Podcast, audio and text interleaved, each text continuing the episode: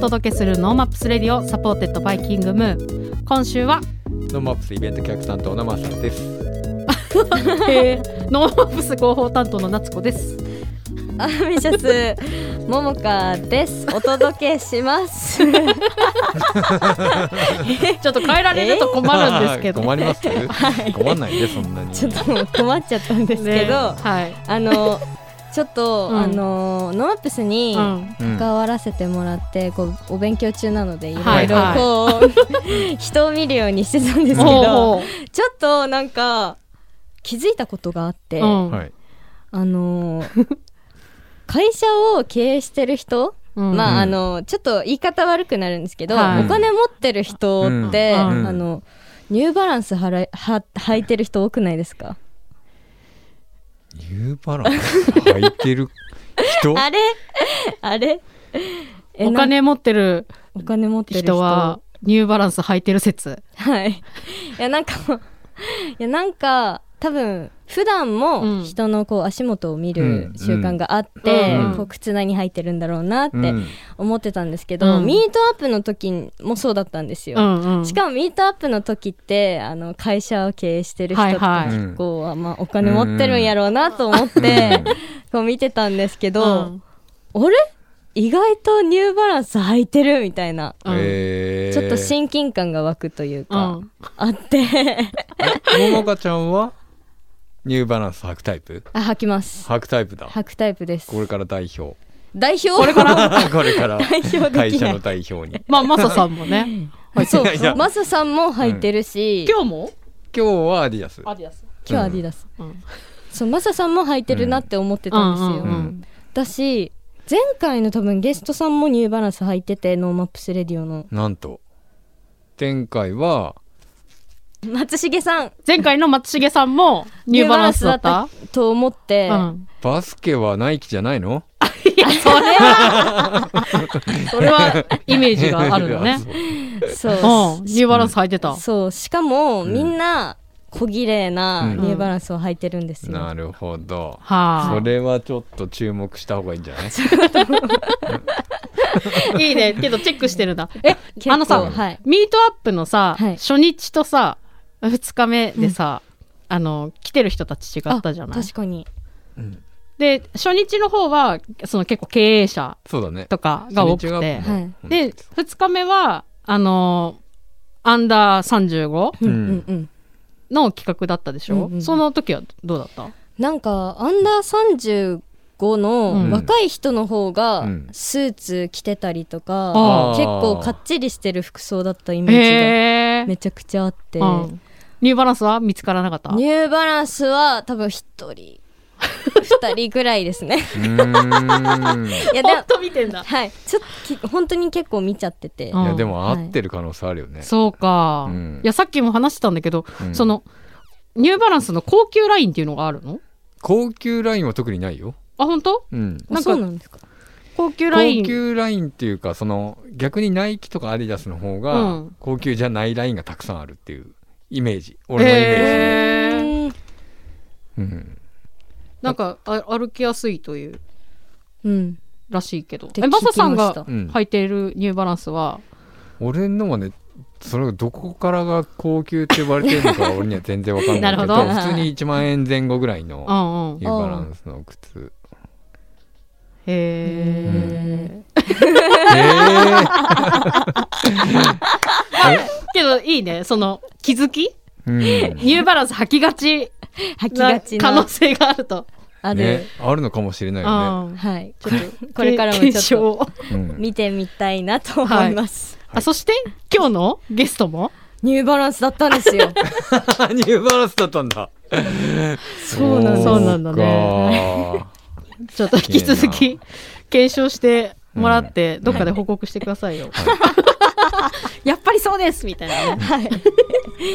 ということで今日のあのゲストははい。はい。あのジュニアプログラミングワールドというあのノーマップスまあ発祥といいますか、うん。ノーマップスからスタートしたあのプログラミングのイベントを企画されている実行委員長の吉田裕樹さん、はいとなっております。ニューバランス入っております。まあラジオでは伝わんないけど。はい、プログラミングね。あの今もやっぱり注目されているのでぜひいろいろ話聞いていきたいと思います。ノーマップスレディオワクワクする未来を作る番組です。ツイッターでハッシュタグノーマップスレディオでツイートしていますのでラジオと合わせてぜひご参加ください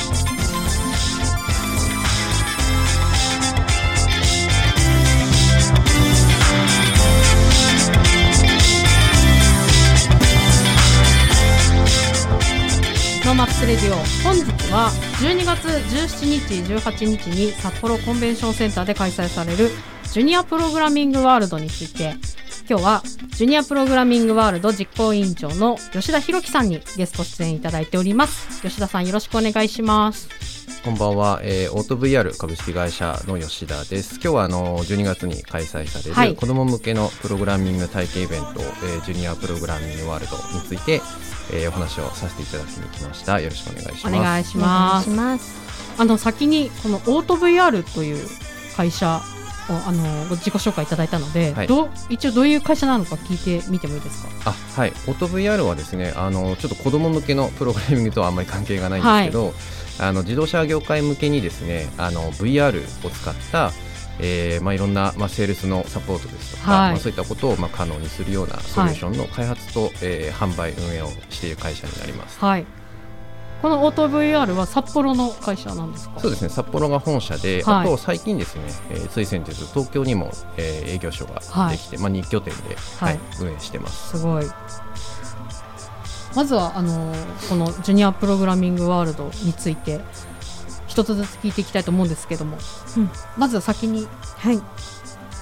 まず先に。あのこう来ていただくにあたってまずプログラミングってどういったことをするのかなと思いまして、はいどどんなことをするんですか？そうですね。あの、まあ、あのイベントに参加したお子さんとかにも、ま話をしてるんですけど、まあ、プログラミングって本当例えばあのお子さんが身近なところで言うと、はい。運動会のプログラムとかも、はい。あまあ、プログラムって一応目がうんかけっこでとか、まあ、あれも、まあまあ、プログラムといえばプログラムで、まはい。あ、他はあの身近なところであの信号機の、まあ、制御をしたりとか、うん。すごい身近なところでいろんなところにあるものが、まあ、プログラミングだよみたいな話をするんですけど、はいまあ、やっぱりこう子ども向けに伝えるとしたら、まあ、そうですねこうどどういう、まあ、いろんな仕組みをこうん。う分かりやすく順序立てて考えていって、まあ、それを機会に、まあ、実行してもらう、まあそのまあ、命令文というか、はい。まあ、そういったような形で説明することが多いですね。うんうんうん。なるほど。私もじゃあなんて言うんですか？そういう物事のあのもの物事をするために、こうしてくださいという指示をうん。送ること、そうそうですね、はい、それをこうパソコンだったりとか機械でするっていうのがプログラミングってことで。そうですね、はい、よかったです。ありがとうございます。そうか信号機もプラグプログラミングっていうことになるんですね。そうですね。結構あの我々がやるワークショップでも、はい。あの実際にちっちゃい信号機を、まあ、あの使って、はい、はい。まあ、赤にするスイッチを押すと赤になるようにプログラミングするとか、うん。まあ、そういったのをやったりしますね。まあ、こっちが赤になったらこっちが青にななるよとか、そうそうですね。点滅してとかっていう何秒後にはい、そうですね。青にしてね、はい。みたいなことですもんね。すごい。だからすごく本当は身近にあるけど遠い存在というか、なんかその関係ある人にしか関係ないとそうですね。いうものに思われがちですもんね。意識するような感じでもないのかう。んうなと、んうん。まあ、このジュニアプログラミングワールド、まあ、今おっしゃってくれたプログラミングがあのテーマになってるイベントだと思うんですけども実際にどういうことをされてるんですか？あごめんなさい。ちょっと質問が良くなかった。えっと、今おっしゃってくれたプログラミングを使ったイベントになると思うんですけどもどういったことをされているんですか？そうですね、あのーまあ、何年か繰り返しやっているイベントになるんですけど、まあ、例えば今年で言うとですねあの小学生向けに非常にメジャーなあのスクラッチうん。といったようなものですとか、あとマイクロビットっていうようなものを使った、まあ、子ども向けの簡単なプログラミングうんの体験のワークショップですとか、はい。あとはいちごジャムっていうあのちっちゃいパソコン子供向けのパソコンがあるんですけど、はい。まあ、それを使ってですね、えーまあ、ちょっとハンダゴテするかどうかはまだわかんないんですけど、うんまあ、そういったあの電子工作みたいなところで、まあ、いろんなこう体験型のワークショップがあったりするほかに、あとはそのプログラミング的思考を学ぼうみたいな、あうん。の座学でいろんなこうツールを使いながら、えーそういった考え方をあの勉強しましょうみたいなワークショップなど、まあ、結構いろんなですね、えーワークショップが用意されてます。はい。あのこの実はジュニアプログラミングワールドあの開催のきっかけはあのノーマップスだというふうに聞いてるんですけどその開催のタイミングから吉田さんは関わられてるんですか？そうですね最初の1回目から、はい関わってます。はいこれあのスタートするきっかけは何だったんですか？えーとですね、これ実は諸説あるんであす諸説。えっと あのノーマップスの広瀬さんはい。はい。がやりたいと思ってたっていうのと、うん。私がですねあのジュニアプログラミングワールドを始めるちょっと前から、はい。あのプログラミングの、まあ、教室みたいのをやってたんですよね。まあ、それでもうちょっとこうやっぱりその一団体としてやるだけだとどうしてもまあ範囲が限られてしまうので、うん。もっと広い子どもたちにまあこういったプログラミングに触れてもらうきっかけを作るにはまどうしたらいいかっていうので、まあ、たまたま同じタイミングで、はい。まあ、同じことを考えてる人が何人かいて、はい。じゃあノーマップスの中でやったらいいんじゃないみたいな流れで始まったっていうのがきっかけです。へえ、うんあの当時はその、まあ、子どもたちにプログラミングをっていう、はいまあ、も 盛り上がりというか、あのまあ、義務教育に組み込まれたりっていうタイミングともあのリンクしてるんですかね？えっと一番最初は実はそこまであまり意識はしてなかったんですよね。うんとにかくやっぱりこうプログラミングの、まあ、価値だったり可能性みたいなところを、私自身もプログラマーだったので、はい。まあ、あのこれまで経験してきたことを、まあ、子どもたちに伝えたいなぐらいなうんうん。感じで始めたんですけど、まあ、やっぱり流れ的にはその小学校が、はい。あの授業に取り組まれたりとか、うんうん。まあ、そういった流れとちょちょうど、まあ、重なったみたいなところはありますね。はい。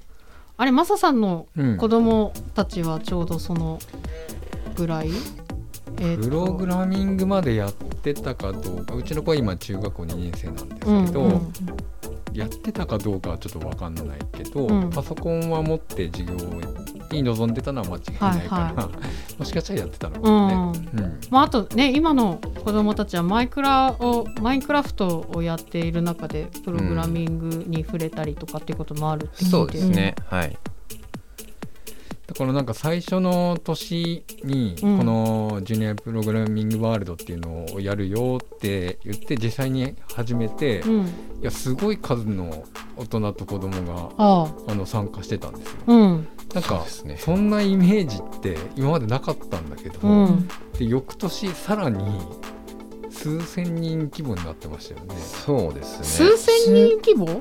最初の年が2年二年目ね。うん。うん。最初の年で目標300人ぐらいはい。来てくれたらいいなと思ったんですけど確かはい1000人ぐらい来ていただいて、もう会場めちゃくちゃになって申し訳ないなみたいなうん。感じだったんですけど、それはい。2年目で3000人で、はい。3回目で6000人とかそんぐらい、えそうですねどんなイベント？めちゃくちゃすごいの。大人気。あうん、だから本当に興味と関心のある子供とか大人とか、本当にこの教育に関わってくることも大きかったんだと思うんですけど、うん。やっぱそれ以上にきっと楽しいんだと思うんですよね。はいは行ってみたら実際こうプログラミングって言われるとなかなかこうときづらかったりするうん部分もあると思うんですけど、それ以上に子供が楽しむ内容がしっかりあったっていうことだと思うんですよね。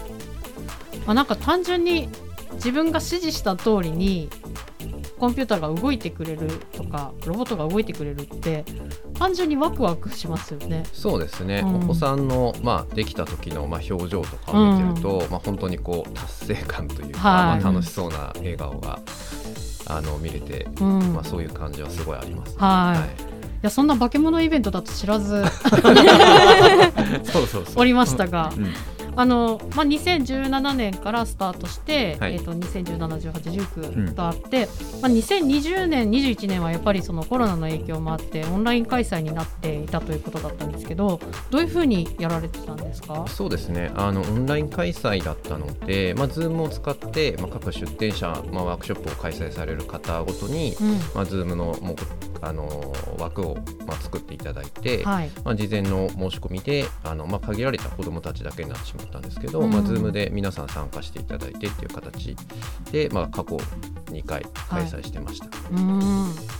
やっぱりあの難しいというかそのオンラインでやるっていう。あーそうですね、はい。やっぱりオンラインよりはもう出店者の方も皆さんそうだったんですけど、はい。やっぱり近くで教え、まあ、リリアルに会って教えたいとか、まあ、うん。そういった声はすごいたくさんあったので、はい。まあそのなかなかオンライン授業初めてみたいなこと方も多かったので、はい。まあ、やっぱちょっとそのオンラインならではの、まあ、難しさみたいのは、まあ、我々運営側もそうですし、うん。まあ、出店側も、まあ、探り探りというか、はい。みたいな感じではありましたね。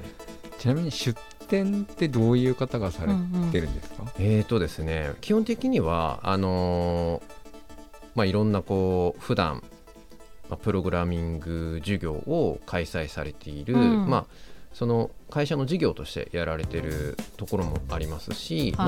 まあ、あの NPO 的にやられてるところもまああるんですけど、うん。まあ、そういったプログラミングの体験を普段からやられている、はい。まあ、何かしらの団体の方たちに来ていただいてっていうのがほとんどなんですけど、はい。まあ今年はあのいろんな企業の方もあの参加していただいて、まあ、いろんな出展していただくっていうのがあるんですけど、まあ、今年は本当に多岐にわたっていろいろうんありますね。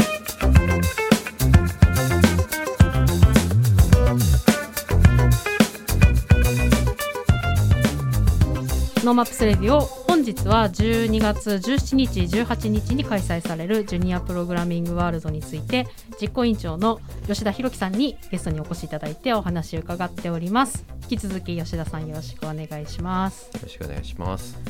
ということであのー念願のといいますかやっとリアル開催のはい、ジュニアプログラミングワールドが、えー12月の17日と18日2日間札幌コンベンションセンターで行われるということなんですけども今年はどういったプログラムが体験できそうですか？そうですね、えっと、今年はあのこれまでのように、まあ、スクラッチだったり、まあ、はい。いちごジャム、まあ、マインクラフトとかそういったメジャーなあの体験型のワークショップをもちろん、まあ、うん。複数揃えてあるのと、まあ、はい。それに加えてですね、あの VR だったり AR だったり、まあ、AI っていうような、まあ、うんこれまであまりあのジュニアプログラミングワールドではなかったような、まあ、はいジャンルのワークショップも開催されます。えあとその他にあのタイピングの大会ですとかプログラミングの能力検定っていうのがあるんですけど、はい。それがあの無料であの受けれたりっていうのもありますので、はい。まあ、ぜひそういった大会だったり、まあ、うん。検定にもぜひチャレンジしていただけたらなと思います。はいい。ける、はいももちゃんいける、うん。タイピング、いや私うん、あのーこっち札幌私地元が洞爺湖なんですけど、札幌に来た時に、あの本当に一人で何もすることがなくて、うん。一時期めっちゃタイピングにはまってたんですよ。そうなの。いやそうなんですよ。出ようだからよ出よういやた多分もうだいぶ遅くなってるんですけど 大丈夫ですかね。ちょっとタイピングって聞いた時にえあれ？って思っちゃいました。ピクッと？ちなみにどれぐらいいけるの？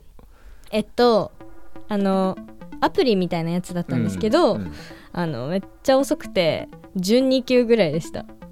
準2級ってどんだけの速さなのかわかんな。いいやけど時間があるからタイピングの練習する人初めて。あ本当ですか？うん、確かに。結構私の周り多かったんですよ。本当。えー。なんかね今やっぱりタイピングするっていうタブレットに触れる人が多くて、タイピングするした経験がない子たちの方が増えてきてるとかね。うんあーそうですねへーなんかうちの子も音声入力とかしてて。あそういう感じなんだなみたいなのがありますね。いや音声音声入力って最初やるのすごい照れるよね。照れる。る一人でブツブツ言うやつね。そうそうそう。そうか。あの本当にあのプログラムワークショップのあの一覧も見てますけども、すごい量なんですね。うん。そうですね、うん。あの今回は本当に過去最大ではい。かなり多くて、ちょっとここにまだ載せきれてないのも今準備中なので、まあ、さらにもうちょっと増えるような気はします。例えばロボットアームでプログラミングを体験しようとかもやってみたい。そうですね、うんロボット使ったのとかはやっぱ子供にもすごい人気がありますね。そのアームに指示を出してなものをつかむとかなんかそういうことなんですかねあ。ちょっとその詳細までは実はあんまり わかんないんですけど、はい多分そういう感じなんじゃないかなと。うーん。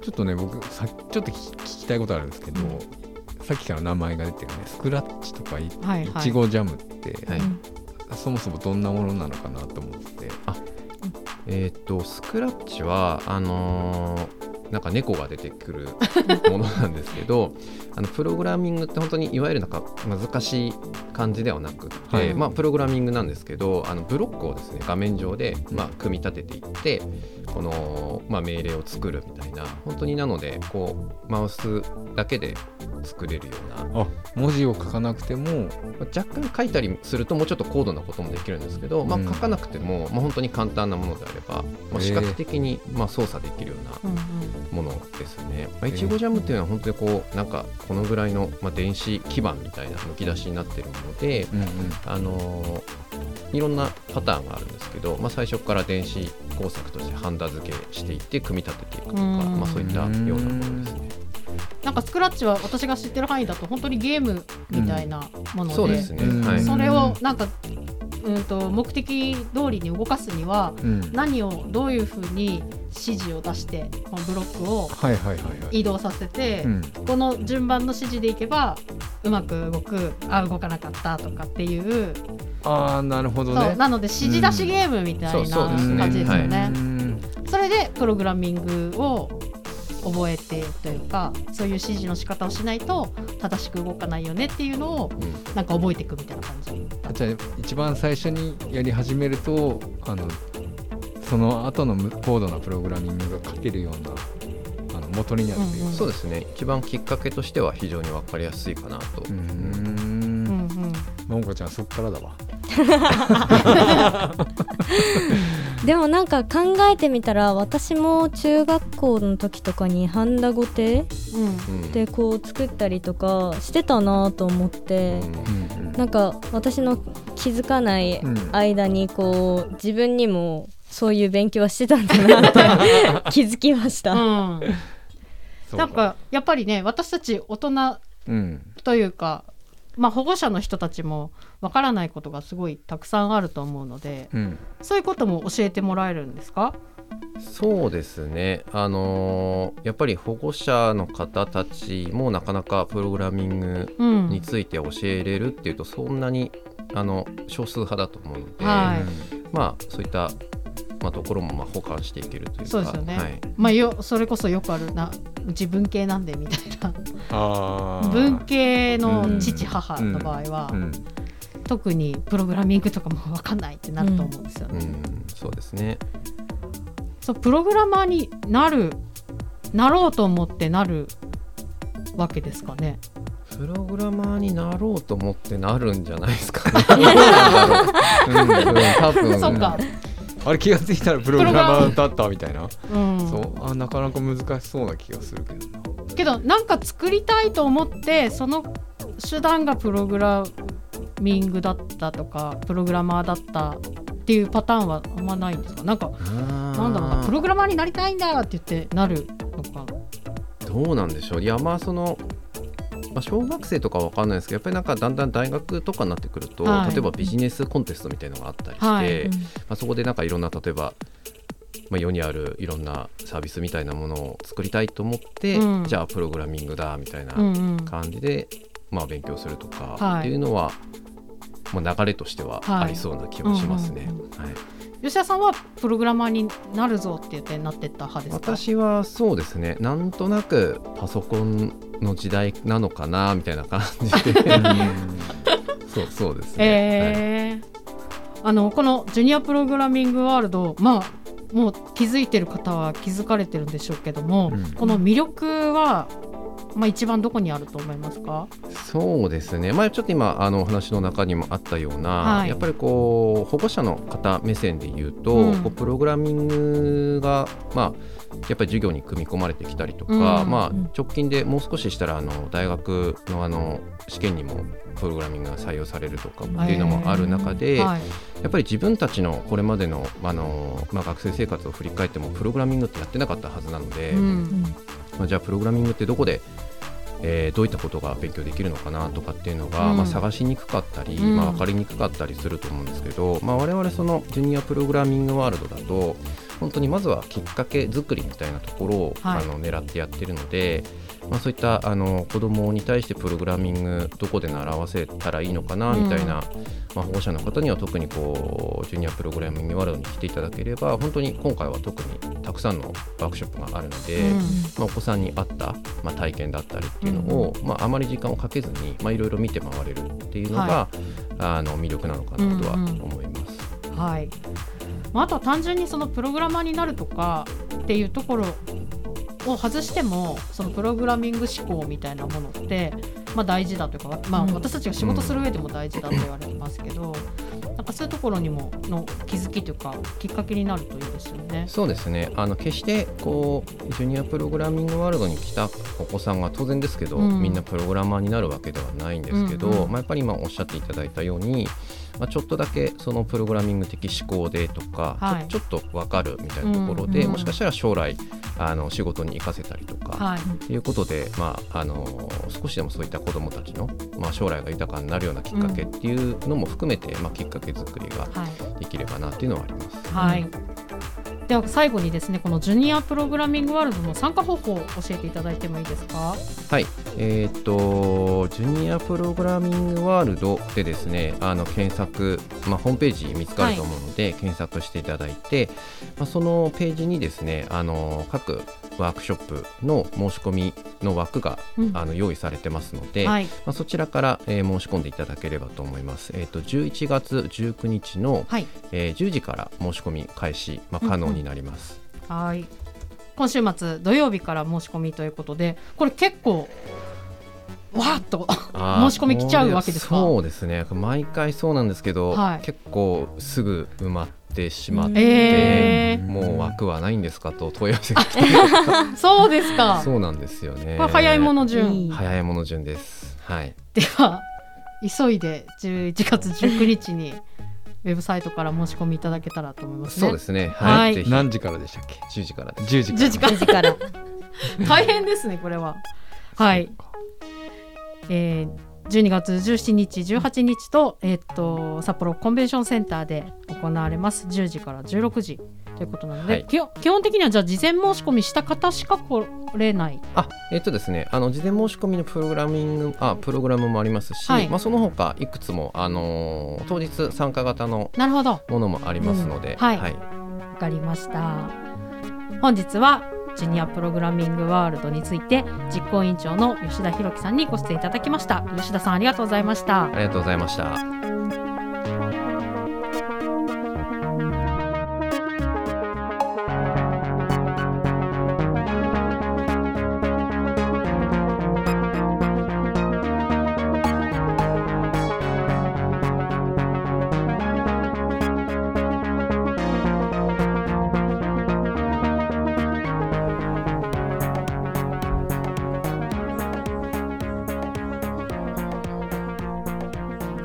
このコーナーはいつか自分たちの番組を持ちたいと思っているアンビシャスが世間のことを知るために巷で噂になっている話題を検証して報告するコーナーです今回は、えー、くるみちゃんに来てもらいましたこんばんは。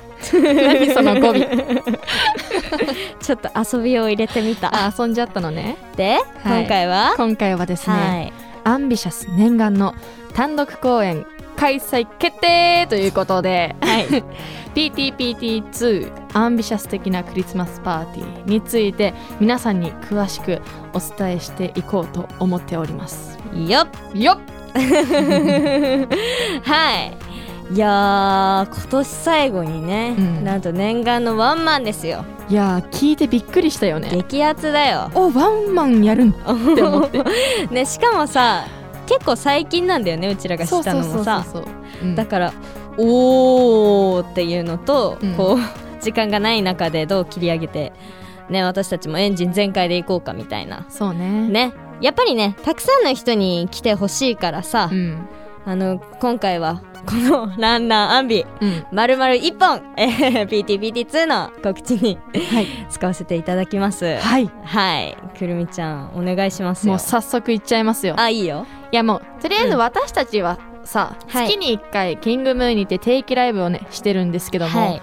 まああの定期ライブ以外のライブとかもどのライブにも力を入れてるんですけども、そうね。特にこのライブっていうのはあの照明映像、音響演出全てにおいてアンビシャスはこだわってるしはい。その私たちのことをよく知っているチームアンビシャスの皆さんうんうんうん。と作り上げているアンビシャスの魅力たっぷりなライブになってるんですけども、うんあの毎月豪華なゲストの方々に、えー、と来ていただいていたんですけども。そうだねレギュラーパーティーは。そうそうそうそう、んん。12月はなんと最初から最後までアンビシャスオンリーなんですよ。そうやな。まあそれが単独公演ってことなんだけど、いやでもねずっとやりたかったからね。そうそうそうそう、いやあのー前回っていうか去年だね。去年、実は1回単独公演 PTPT1 をねそやってるんですけども、ううん。まああの時よりもまあ私たち自分自身でもわかるけど、うんうん。絶対に進化したんよ。そうね。そうあの時よりも断然に進化してるアンビシャスをもっともっと見てほしいなとうん。思っているんですけどもはい。12月25日なんですよ。ねクリスマスですよ。そうなんだよ。イブじゃなくてクリスマスなのよ。当日なんよね。いやこれちょっと言いたいんだけどさ。いやあのすっごい特別な日だし、うん。本当に私たちのたワンマンが、うん。このクリスマスにできるってもう結構記念日的な気持ちで挑めるけれどもさ、うん。結構ハードル高くないか、うん。思った。やっぱクリスマスってさ友達とかその好きな人家族とか大切な人と過ごすっていう感じがあるわけじゃん。そうね。その大切な日その時間に、うん。あのまあ、いつも来てくれてる方は結構来てくれアンビシャスに時間を使ってくれるかなとは思うけど、初めて来てくださる方とかさうんうんさすがにその時間その日アンビシャスに使うかってちょっと迷うところあるのかなって思うのさ。ぶっこんできたなって感じですよね、いまあ、そこで選んでくれたら勝ちだけどね、やそう。うん。だから、あのこの場をお借りして、うん。あの魅力をたくさん伝えてう、ん。もうどれだけうん。人を集められるかこれアンビシャスの力が出てきますよ。そういうことなんですよ、そうです。そういった意味でもね、うん。ちょっとなんか何？アンビシャスの進化？うん。をね見せていけたらなと思うんだけどこそう。う進化進化言ってるけど、うん、これテーマなんですよね私たちそうの私たちこの前そのメンバーでミーティングをねしてじゃあどういうライブにしたいんだって話をしてそううん。もう本当に2時間1時間ぐらいずっとそのテーマについてそう。ずっと考えて中身を話し合おうって思ったんだけど、まずはやっぱテーマを決めようってことで、あのーずっと決まんなくていろんな意見出てたんだけどやっぱそれもあそれもいいけどやっぱっていうのがいろいろうんうんうんうん。出てきて、そうだね。考えに考えて進化っていうテーマにね決まったんですよ。シンプ。ルイズベスト。うん、はい。やっぱあのーうん。私たちはうん。上、まあ、たたまに止まって反省することもあるけど、うん。前にしか進まないから。上にしか斜め上。ね。斜め上、いやそう。うん、あのくるみちゃん的にはうん。どんな進化を見せたい、ワンマンで。うーんなんだろうな、うん。あのまだまだ言えないんだけどうん。なんかえいつものアンビシャスとなんかちょっと違くない？って、うんうんまずはこのライブで思ってほしいんだよね。うん。もう多分演出的にも「え誰誰?」って最初なると思うよ。うん。思うのさ 多分。まあえ？誰あれ？誰出てきた？誰出てきた？え？アンビシャスじゃんみたいな。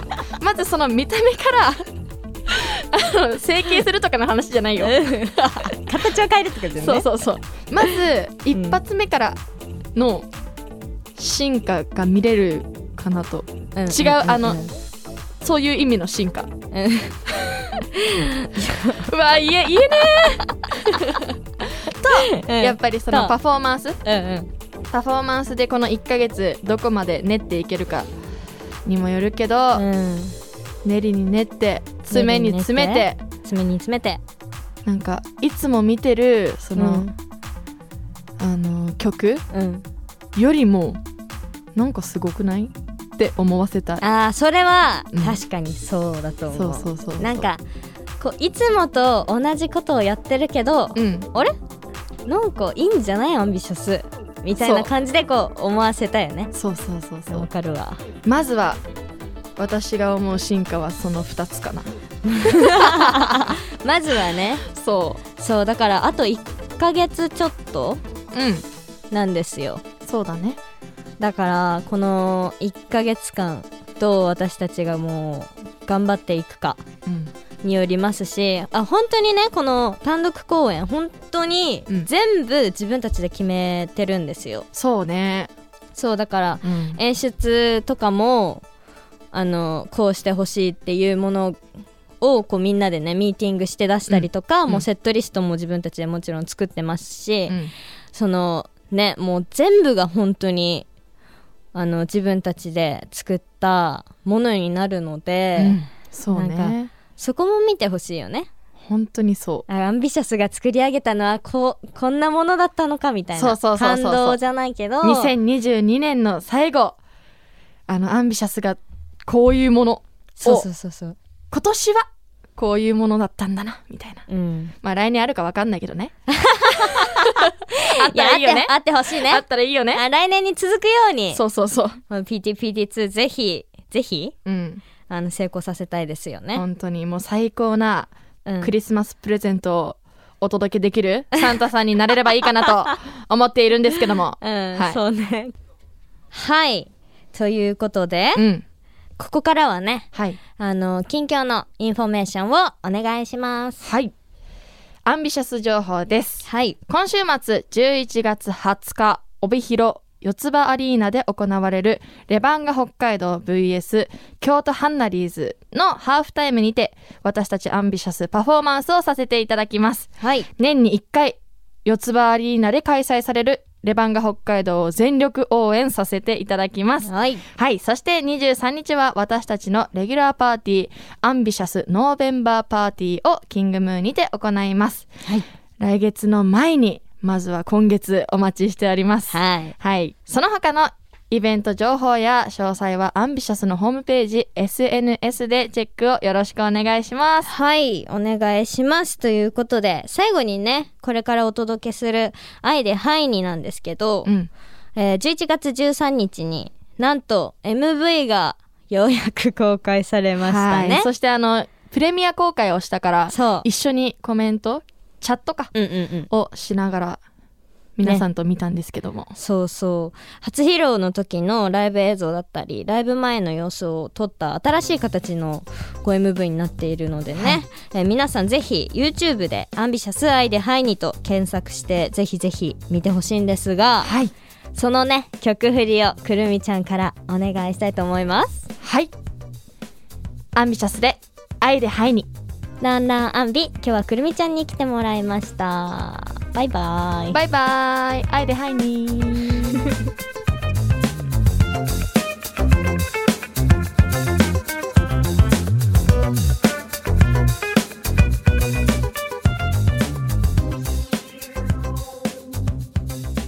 ノーマップスレディオ今日はジュニアプログラミングワールドについて実行委員長の吉田博樹さんにお話を伺いました改めてジュニアプログラミングワールドについて、えーご紹介です、えー12月17日18日に札幌コンベンションセンターで、えージュニアプログラミングワールド開催されます、えー時間が10時から16時となっております。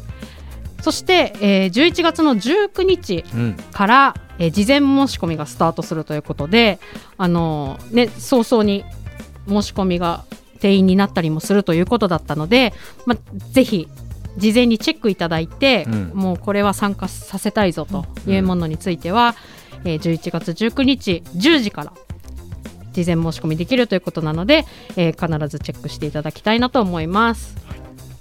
プログラミング覚えましたね今日はね。はい。意外となんかすごい遠いところにあるのかなと思いきや、うんうん。私も実際にうん。中学校の時とかにうん。やってたりとかして、うんなんかもっとやっぱり教育じゃないですけど、ん。そういう授業とかにあった方がうん。私も当時なんかパソコンの授業とかあったらすごい楽しみだったので、うん。いいなと思います。いいですね。はい、あの最近ニュースにちょうどなってたんですけどもあの日本初のプログラミング教育を受けた小学生が、まあ、40年後はい。どうなってたかということで40年間のその生徒を追跡して、うん。まあ、91人に実際にメールとか電話とかで連絡が取れたすごっ。ということなんですけど、うん。まあ、ちょうどね私とかの年代なんだと思うんだよね。うん。でその91人のうち、えー例えば富山市内の小学校17人のうち、うん。理工系学部に進んだりとか研究者エンジニアになったのは9人。医学部が1人芸術学部が2人と、まあ、当時のこう平均的な、うん。まあ、進学の比率から言うと大きくことは異なっていたと。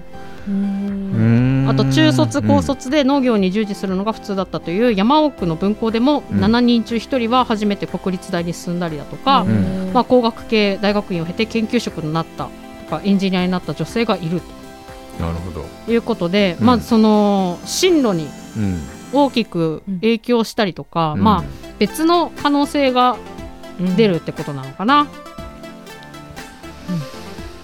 すごいね。ね、なんでだろうね。思考が統一されるからなのかな。考え方がこうん、うなんて言えばいいんだろ変わる変わるというか、まうん。あ、整理されるというのか、ね。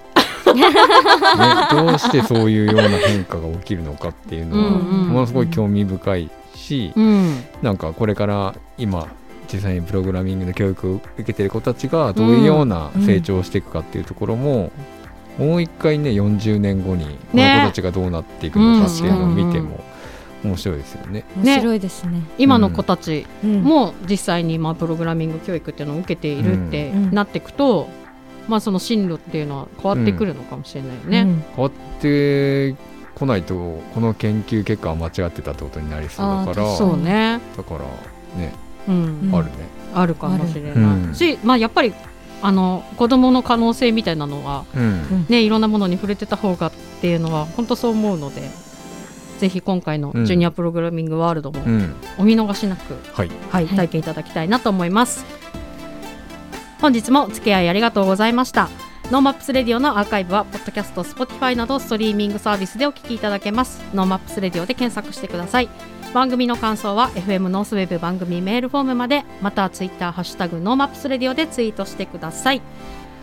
今週はえっ、とこれからスニーカーはニューバランスを履こうと思ってるマサとほアミシャスのニューバランス担当ももかとう、えー、私はなんかブーツをそろそろ仕入れないといけないなと思っている夏子でお送りしました。また来週また来週